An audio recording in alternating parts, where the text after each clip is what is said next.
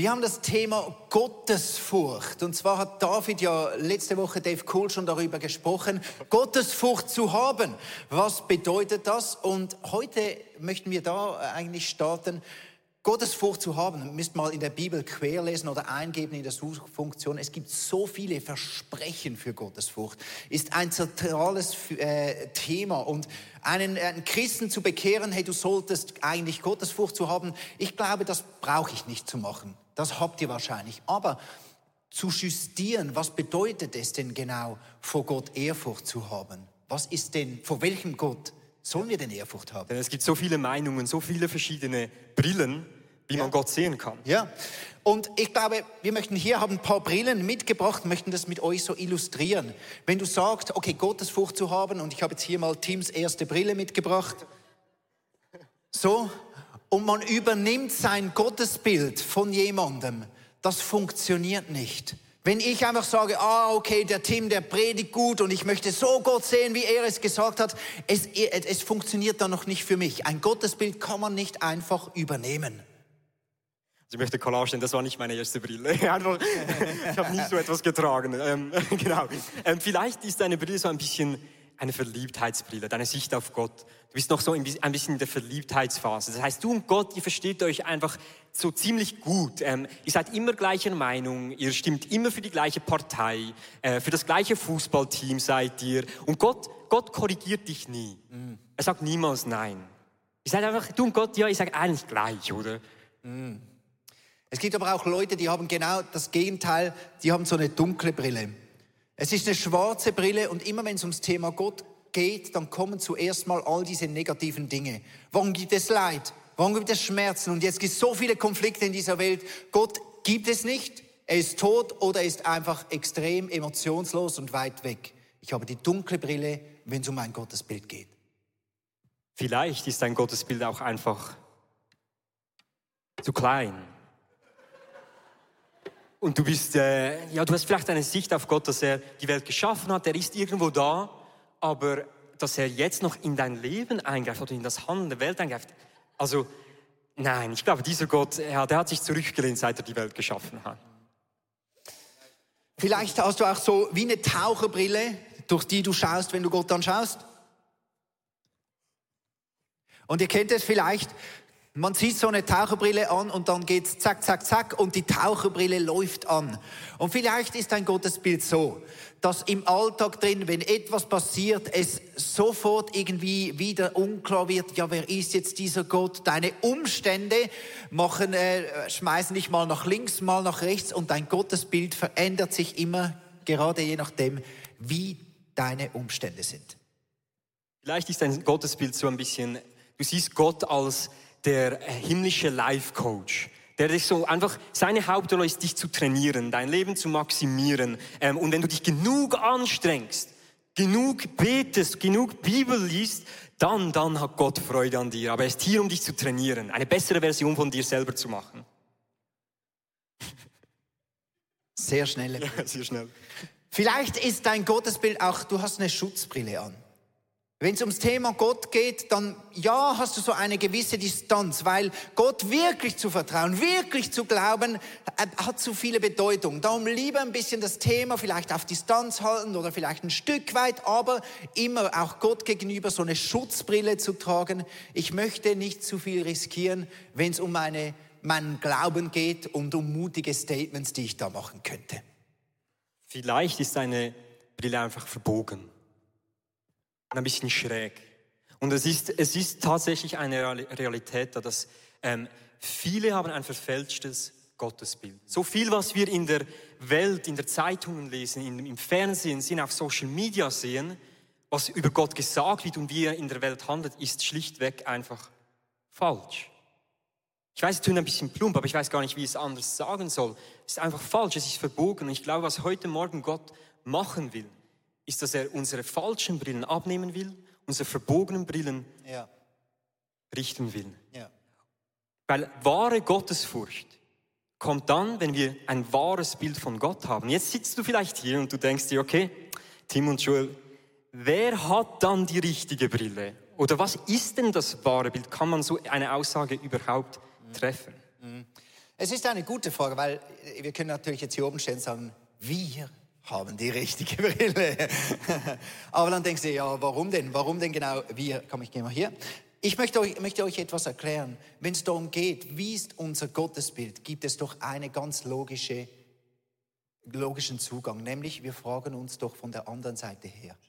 Wie möchte Gott gesehen werden? Wie möchte Gott eigentlich gesehen werden? Nicht wie, was ist mein Bild und was tut mir gut, was sind meine ist, sondern wie möchte Gott gesehen werden? Ihr habt dieses Bild sicher auch schon gesehen. Wir wissen, die Bibel ist ein quer verlinktes Buch. Bibelverse werden immer wieder aufgegriffen vom Alten Testament. Das geht durch. Hier sind alle Links aufgezeichnet, die es in der Bibel gibt. Das sind unzählig viele.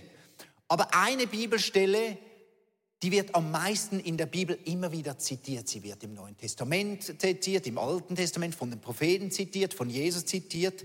Und das ist die Bibelstelle im 2. Mose 3, äh, 34, Vers 6 und Vers 7.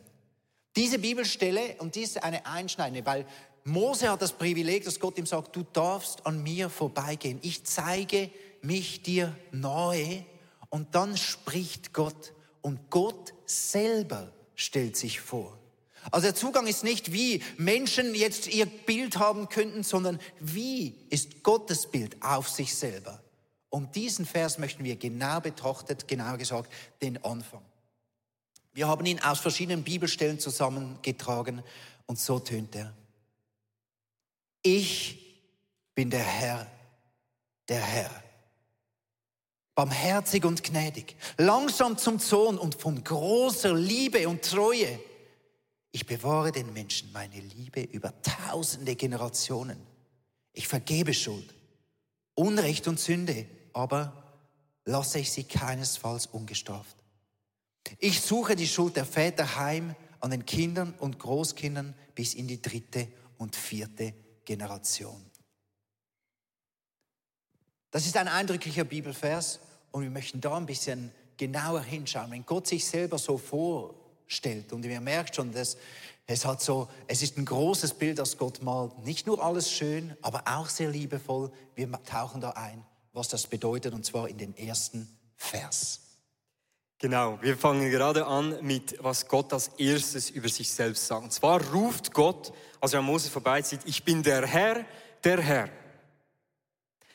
In dieser Übersetzung seht ihr es hier, ich bin der Herr, der Herr. In, vielleicht ist dir schon mal aufgefallen, wenn du im Alten Testament gelesen hast, dass oft Herr in Großbuchstaben dasteht. Manchmal in Großbuchstaben, manchmal nicht. Vielleicht hast du auch mal schon gefragt, warum ist das so? Ich möchte euch kurz ins Hebräisch mitnehmen, in, in die Sprache, in der das Alte Testament geschrieben wurde, um euch etwas über Gott aufzuzeigen, von dem ich überzeugt bin, dass es unsere Beziehung zu Gott radikal verändern kann. Und zwar lesen wir im Deutsch, ich bin der Herr, der Herr. Im Hebräischen heißt es folgendes. Gut, das hilft uns jetzt nicht so wirklich, außer du kannst Hebräisch. Aber was diese, diese zwei ähm, Buchstabengruppen heißen, müsste eigentlich so übersetzt werden. Ich bin und dann die Konsonantengruppe J-H-W-H, J-H-W-H. Im Hebräischen gibt es keine Vokale, Darum, man ist sich nicht ganz sicher, wie das ausgesprochen wurde, aber es gibt einen Konsens bei den, bei den Gelehrten und bei den Rabbinern, dass diese, diese Buchstabengruppe, diese Konsonanten wurde als Yahweh ausgesprochen. Jetzt, was ist Yahweh? Yahweh ist nicht der Herr, es ist ein Name. Es ist der Name Gottes. Es ist ein Name wie Joel oder Tim. Es ist kein Titel. Also was Gott hier macht, wenn also an Mose vorbeizieht, er, er sagt, er stellt sich vor mit seinem Namen. Jetzt denkst du dir, okay, wieso übersetzt dann meine deutsche Bibel das als der Herr? Das macht ja keinen Sinn. Ähm, das hat verschiedene Gründe. Unter anderem bei den Israeliten war es so, dass sie ähm, diesen Namen als so heilig betrachten, dass sie ihn nicht mehr auszusprechen wagten. Aber auch weil Gott im zweiten der zehn Gebote sagte zu den Israeliten, ihr dürft meinen Namen nicht missbrauchen.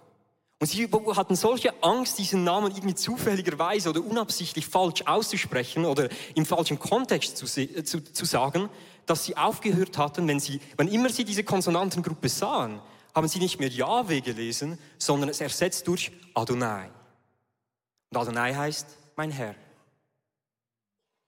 Und das haben wir übernommen in unserer Bibel.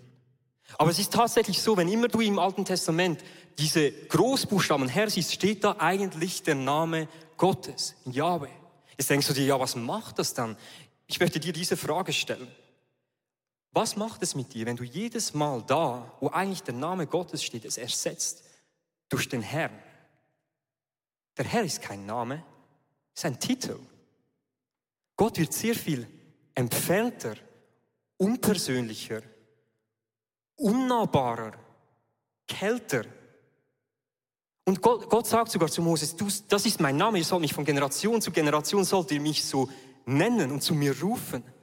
Das ist ein Gott, der sich auf Augenhöhe gesellt. Das ist, stell dir mal vor, ähm, mein erster Arbeitstag im ICF und Joel kommt zu mir und sagt, ich bin der Herr Vögeli, aber du kannst mich Joel nennen.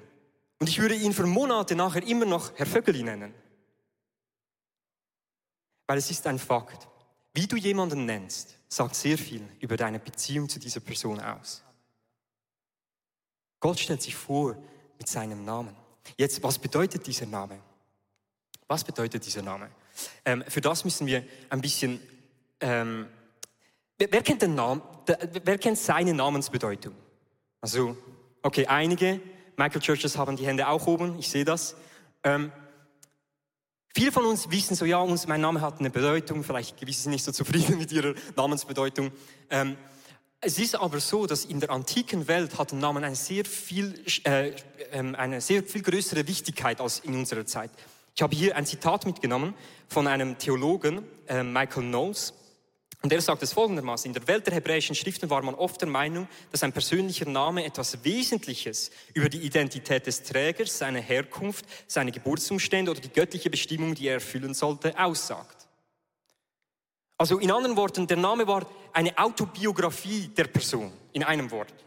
Ich mache euch zwei Beispiele. Wir haben zum Beispiel den Abraham. Der Abraham der hieß zuerst Abraham, das heißt erhabener Vater, dann trifft er Gott. Gott spricht zu ihm und sagt, du bist der Vater vieler Völker und er benennt ihn um zu Abraham. Jetzt nicht eine große Änderung, aber in der Bedeutung heißt das, von erhabener Vater wird er jetzt zu dem Vater vieler Völker. Das ist mehr als einfach nur eine Namensänderung, es ist eine neue Bestimmung, ein neues Schicksal, etwas, das Gott über diese Person ausspricht. Und wir haben den Jakob. Jakob heißt Fersenhalter was eine hebräische Umschreibung ist für Lügner, Betrüger. Wer kennt die Geschichte von Jakob? Am Ende ist er genau das. Ein Lügner und ein Betrüger, bis er eines Nachts mit Gott ringt. Und Gott benennt ihn um von Jakob zu Israel. Israel bedeutet der, der mit Gott ringt. Also der Name ist die Autobiografie der Person in einem Wort. Jetzt, was bedeutet dann Yahweh? Was bedeutet dieser Name? Äh, die Bibel gibt uns im 2. Mose Kapitel 3 ein bisschen eine, einen Hinweis darauf. Ist noch nicht selbst erklären, aber wir gehen da durch. Das ist die Stelle, wo Gott Moses zum ersten Mal begegnet. Und er sagt, äh, er begegnet Moses, sagt, ich habe, dies, ich habe gesehen, wie, wie die Israeliten in Ägypten versklavt werden. Du, Moses, wirst sie aus der Sklaverei ins versprochene Land führen. Moses hat drei, vier verschiedene äh, Ausreden, warum er nicht geeignet ist dazu. Und das Letzte, was er sagt, ist zu Gott, aber wenn ich jetzt zu den Israeliten gehe und sage, ähm, der Gott eurer Vorfahren hat mich zu euch geschickt, und sie fragen mich, was ist sein Name? Was sage ich dann? Welcher Gott hat mich geschickt? Und Gott sagt zu ihm, sagt zu ihnen, ich werde sein, der ich sein werde. Hat mich zu euch geschickt. Jetzt hören wir alle so, okay, das hilft uns jetzt nicht wirklich weiter. Was bedeutet das? Ich denke, es gibt verschiedene Möglichkeiten, das zu interpretieren. Ich möchte zwei Möglichkeiten geben, die ich glaube für uns augenöffnend sein werden. Das erste ist, ich werde sein, der ich sein, so wie es da steht. Für das müssen wir ein bisschen das, den Kontext, in dem Moses aufgewachsen ist, verstehen. Moses ist in Ägypten aufgewachsen. Ich weiß nicht, ob ihr vertraut seid mit der ägyptischen Götterwelt, aber die hatten viele Götter, Millionen von Göttern. Ich habe euch mal ein paar mitgebracht. Da seht ihr sie. Aber wir haben da zum Beispiel den Ra, den Sonnengott. Ihr seht die Sonne auf dem Kopf. Oder den Tod, den Mondgott. Der hat den Mond auf dem Kopf. Den Osiris mit der grünen Haut. Das ist der Totengott. Macht irgendwie Sinn. Das Spannende ist, dass jeder Gott hat einen Namen und einen Zuständigkeitsbereich. Wenn wir jetzt zurückgehen zu Yahweh, der sich vorstellt, sagt er, ich werde sein, der ich sein werde. Jetzt haltet euch fest, was er macht, ist, er sagt, ich habe nicht nur einen Zuständigkeitsbereich. Ich bin nicht nur zuständig für die Sonne oder das Meer oder die Berge. Er verweigert, sich zu beschränken auf einen Zuständigkeitsbereich. Moses wagt es nicht, mich in eine Box zu stecken. Ich bin größer als alle anderen Götter, die du kennst. Ich bin Herr vom Meer. Ich bin Herr von den Lebenden und den Toten. Alle Zuständigkeitsbereiche sind in meiner Hand. Das ist ein Anspruch der Souveränität und Größe Gottes. Moses wage es nicht, mich in eine Box zu stecken. Wo steckst du Gott in eine Box? Wo steckst du in einen Rahmen, in dem er eigentlich nicht ausbrechen kann? Das ist die eine Bedeutung. Die andere Bedeutung ist, was auch immer ich bin, Moses, das werde ich sein. Also in anderen Worten, Moses, steck mich nicht in eine Box. Wage es nicht, irgendwie mich zu beschränken auf einfach das Meer oder den Himmel oder die Erde. Aber wenn du etwas von mir kennenlernst, eine Charaktereigenschaft, dann werde ich das immer sein. Ich bin konstant. Ich bin unveränderlich. Also wenn ich barmherzig bin, dann bin ich auch morgen barmherzig. Und auch in zwei Wochen barmherzig. Und auch in zehn Jahren barmherzig, bis in alle Ewigkeit. Ich bin der gleiche gestern, heute und für immer. Also wenn du etwas von mir kennenlernst, dann werde ich das auch sein in der Zukunft. Seid ihr noch dabei? Ja. Ein letzter Gedanke, was diese Vokale bedeuten, diese, diese Konsonanten, tut mir leid, diese Konsonanten Ja und W, das sind Atemlaute. Ich habe es euch hier mitgebracht. Wenn man die Vokale weglässt, sind das Atemlaute. Und was rabbinische Gelehrte festgestellt haben, ist, dass grundsätzlich durch das Einatmen und das Ausatmen sprichst du Gottes Namen. Ja. Weh. Ja. Weh. Bedeutet das, von dem Moment an, wo du geboren bist, sprachst du seinen Namen? Dass du mit dem letzten Atemzug seinen Namen preist? Dass auch wenn du glaubst, es gibt keinen Gott und er ist nicht da und er kümmert sich nicht um dich, dein Atem preist ihn Tag und Nacht. Wenn du schläfst, sprichst du seinen Namen aus. Ist das nicht wunderbar, dass Gott etwas in uns eingebettet hat, dass, es, ihr kennt den Psalm, alles was Atem hat, loben den Herrn, weil der Atem wenn du Atem hast, kannst du gar nicht anders. Du lobst seinen Namen Tag und Nacht. Spielt keine Rolle, ob du wach bist oder, oder, oder schläfst. Vom Morgen bis am Abend seinen Namen auf deinen Lippen. Lass uns Gott einen Applaus geben für das. Come on.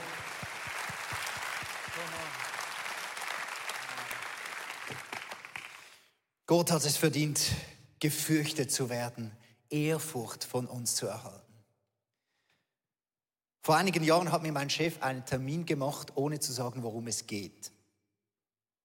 Ich wurde ein bisschen skeptisch, er hat mir das eingetragen, okay, da treffen wir uns, ich will dich sehen.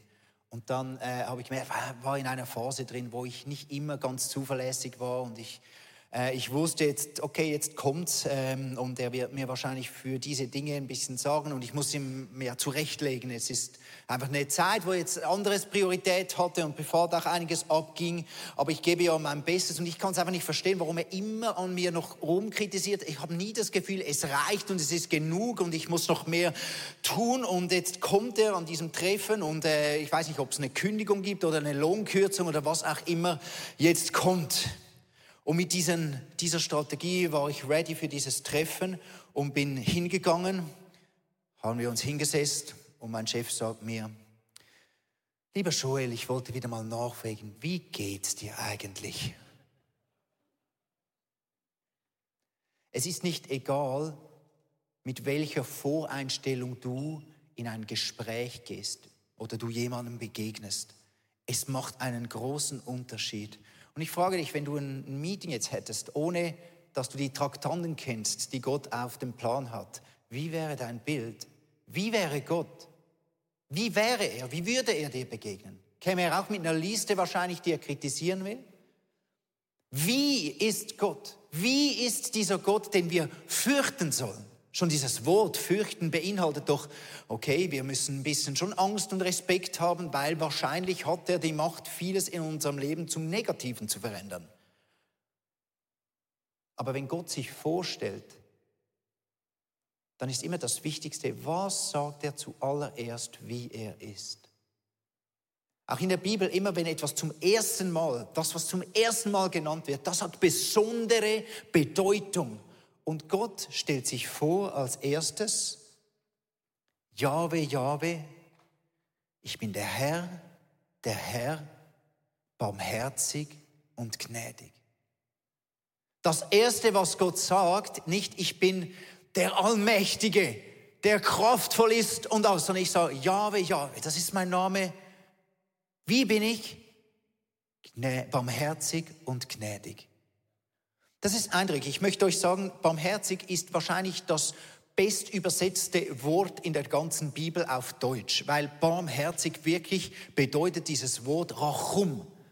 Rachum bedeutet, dass man ein Herz hat, das sich erweichen lässt. Also barmherzig. Das Wort barm ist ein bisschen, kommt noch vom, äh, vom, vom Mittelhochdeutschen, aber das ist eigentlich drin wieder im Erbarmen. Gott hat ein Herz, das weich ist, das sich erbarmen lässt. Gott kommt nie mit einem harten Herz dir gegenüber, mit einer vorgefertigten Meinung, wo er dich jetzt überall krass dir etwas reindrücken kann. Gott will dir als weiches Herz mitfühlend begegnen. Wie krass ist das?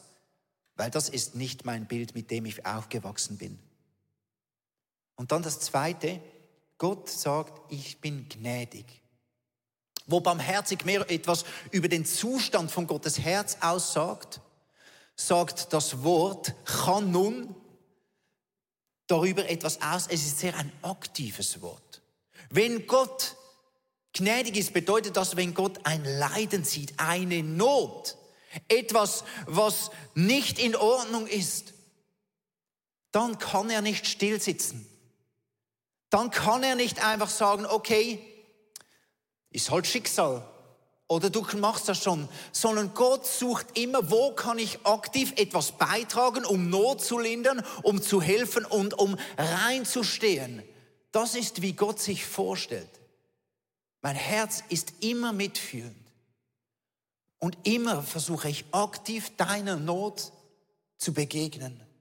Gott fühlt immer von Herzen mit und er handelt immer. Sag das mal mit auf. Gott fühlt immer von Herzen mit und er handelt immer. Ich hatte eine große Krise und als ich da in, in dieser Krise war, habe ich gemerkt, ich muss genau in diesen Punkten, muss ich mein Gottesbild korrigieren.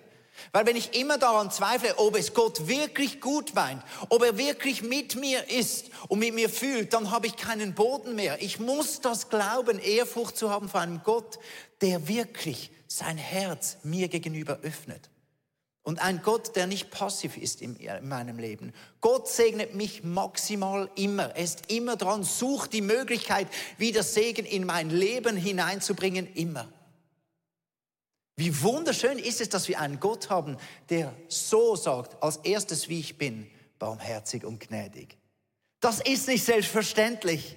Das ist der Grund, warum ich Gott liebe. Für mich hat das, ich möchte drei Ebenen sagen, warum sich das für mich relevant zeigt.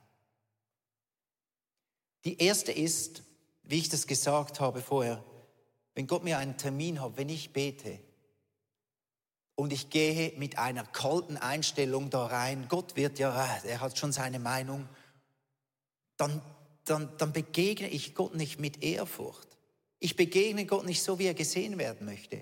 Ich habe zwar das Gefühl, wenn ich jetzt so ein bisschen formell daherkomme, dann, dann hat Gott vielleicht, ist er ein bisschen be, äh, be, irgendwie be, berührt da, dass ich so viel Ehrfurcht habe. Aber Ehrfurcht vor Gott bedeutet, ich mute Gott zu, mit meiner ganzen Emotionalität kann ich zu ihm kommen und er fühlt mit.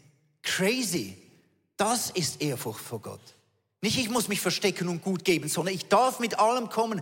Er wird sein Herz mitfühlen lassen und er wird aktiv sein.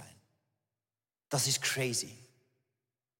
Und das Zweite, Und das habe ich gemerkt. Jetzt möchte ich zu denen sprechen, die sagen, mir ist das Ganze eben eher ein bisschen zu emotional. Das sind nicht nur Männer, aber auch Männer, aber auch viele Leute, und du bist in der Kirche und viele Dinge denkst du immer, ja, das ist zu emotional und jetzt fühlt Gott noch mit und das ist, ich kann das so nachvollziehen, weil ich bin ein Mensch, ich spüre meine Emotionen sowieso auch eher dann irgendwann, irgendwann später. Aber wenn Gott sein Herz dir gegenüber weicht, bedeutet das auch, da wo du Verantwortung übernimmst, da wo du sagst, ja, für mich ist es wichtiger, klare Werte zu haben, stark zu sein, das ist mein Anliegen. Da sagt Gott, und genau da will ich dich hören. Genau da kannst du mich, deine Werte, deine Stärke, deinen Ort, wo du siehst, da sollte man doch etwas tun, da sollte man doch Verantwortung übernehmen und reingehen. Komm mit dem zu mir. Weißt du, diese Bibelstelle, weißt du, wo die kam? Die kam kurz nachdem Mose gesagt hat, Gott, nur wegen dem goldenen Kalb wirst du das Volk Israel vernichten. Ich sehe das anders. Ich finde, wir müssen das anders machen. Und Mose hatte den Mut, seine Überzeugungen Gott entgegenzuhalten. Es geht nicht immer nur um Gefühle in diesem Bibelvers. Und oftmals haben wir, das, äh, haben wir so diese Einstellung, nur weil ich nicht so emotional bin, ja, da hat halt Gott, kann mir weniger ein Gegenüber sein. Und ich sage dir, das stimmt nicht, das ist nicht wahr. Sei mit deinen Überzeugungen, wofür stehst du? Du möchtest stark sein im Leben und bist es? Komm, bring es zu Gott, ringe mit ihm. Er will, er will es spüren. Er will es klar. Er will es, weil sein Herz will mitfühlen. Das ist sein Bedürfnis, das ist seine Art. Komm, gib's ihm. Versteck dich nicht hinter dem, ja, ich bin halt nicht so emotional. Bring deine Werte, bring deine Gedanken. Bring dein intellektuell äh, Vision, deine, der, dein Ringen vor Gott. Lass es ihn spüren. Denn er ist barmherzig. Und er tut nachher auch etwas.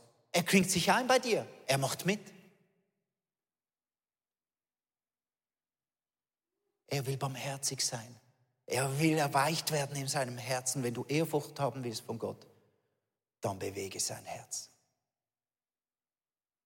Ich glaube, ob wir wirklich Ehrfurcht haben vor Gott und dieses Bild haben, ihn als barmherzig und gnädig sei, äh, zu sehen, zeigt sich, wenn wir wirklich in der Not sind und leiden. Für mich ist das die Kerngeschichte auch der Menschheit. Können wir Ehrfurcht haben vor Gott in unserem Leiden? Als Jesus am Kreuz war, war neben ihm dieser Verbrecher, der gesagt hat, und du willst jetzt Christus sein? Schau mich an, ich leide, du leidest. Es geht dir irgendwo vorbei und du tust nichts.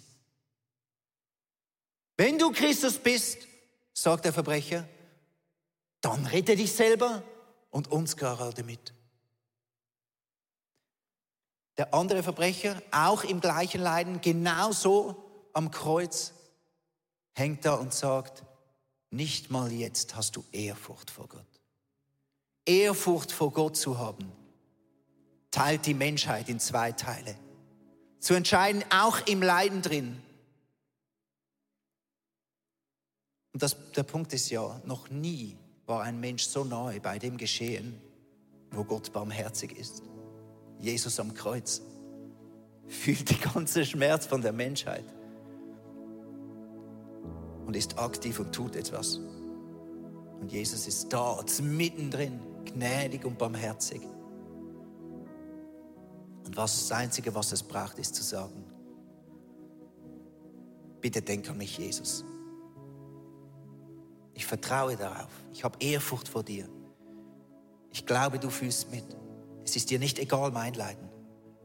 Und ich glaube, du kannst etwas tun und du wirst etwas tun. Denk an mich. Lass uns heute diesen Schritt wagen und in eine Ehrfurcht herein, hineinkommen, wo wir sagen, okay, vielleicht hast du eine Brille, die du ablegen möchtest. Vielleicht gibt es Dinge, wo du merkst, dein Gottesbild muss sich korrigieren. Dann lass uns gemeinsam Buße tun. Lass uns gemeinsam eingestehen heute vor Gott, wo wir falsch lagen. Wo wir Gott nicht gesehen haben als Jahwe, Jahwe, barmherzig und gnädig. Ich lade dich ein, mit mir aufzustehen.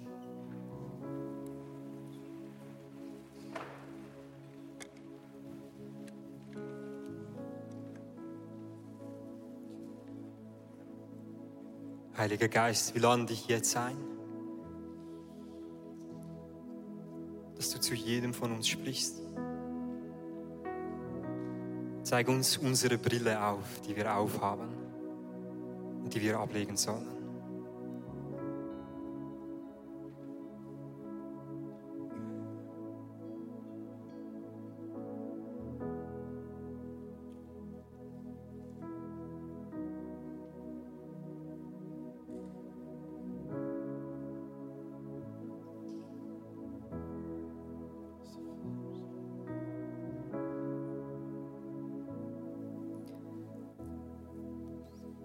Jetzt merkst du vielleicht, dass der Heilige Geist etwas dir aufzeigt. Eine Sicht auf Gott, die destruktiv ist, die dich wegbringt von ihm, die nicht wahr ist. Ich möchte dich ermutigen, diese Brille abzuziehen und einfach ans Kreuz zu bringen für dich. Kannst an deiner Stelle zu Gott ein Gebet formulieren, wo du dich entschuldigst für diese falsche Sicht. Nimm dir jetzt kurz Zeit.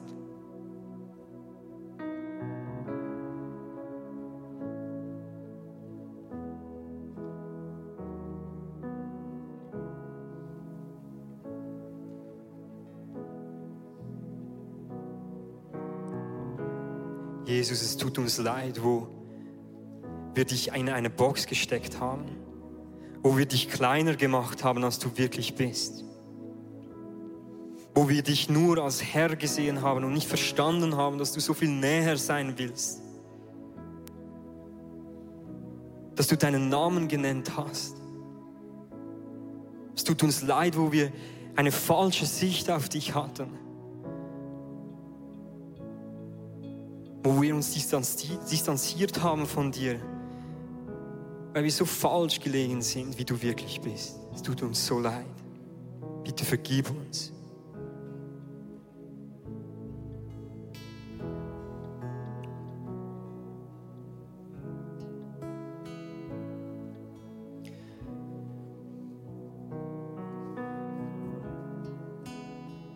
Jesus und wir, wir sind oft überfordert damit, zu verstehen, wie gut du mit uns umgehen willst und wie viel Nähe du dir wünschst von uns. Und heute, Jesus, bitten wir dich, Heiliger Geist, dass du uns ziehst. Zieh uns mit unseren Vorstellungen, mit unserem ganzen Sein, mit all unseren Emotionen und Gefühlen zu dir. Wir möchten dir zumuten, dass du mit uns umgehen kannst. Wir möchten, äh, möchten hinkommen zu dir. Wir möchten lernen, Jesus, ringen, zu ringen mit dir. Nicht uns zurückzuziehen mit unseren, mit unseren Sachen, die uns beschäftigen oder fühlen. Zieh uns, Heiliger Geist, in deine Gegenwart. Präge unsere Sicht von dir. Und für mich ist es so ein Wort, immer wenn ich singe heilig, dann ist es ein Wort, das ich nie ganz verstehen werde das aber bedeutet, ich möchte Gott dich anbeten dafür, wo du bist. Wie du wirklich bist. Ich möchte es mehr erkennen und dich jetzt schon anbeten, denn du bist heilig.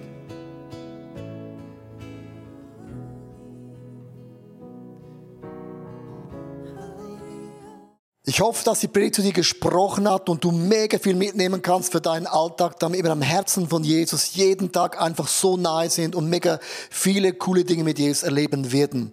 Wir möchten gerne mit dir in Kontakt treten und sagst, hey, ich habe Fragen, ich habe Anliegen, ich möchte mich gerne bei euch irgendwo integrieren, dann melde dich einfach bei uns, weil ich glaube, effektiv im Leben mit Jesus ist es so cool, gemeinsam unterwegs zu sein.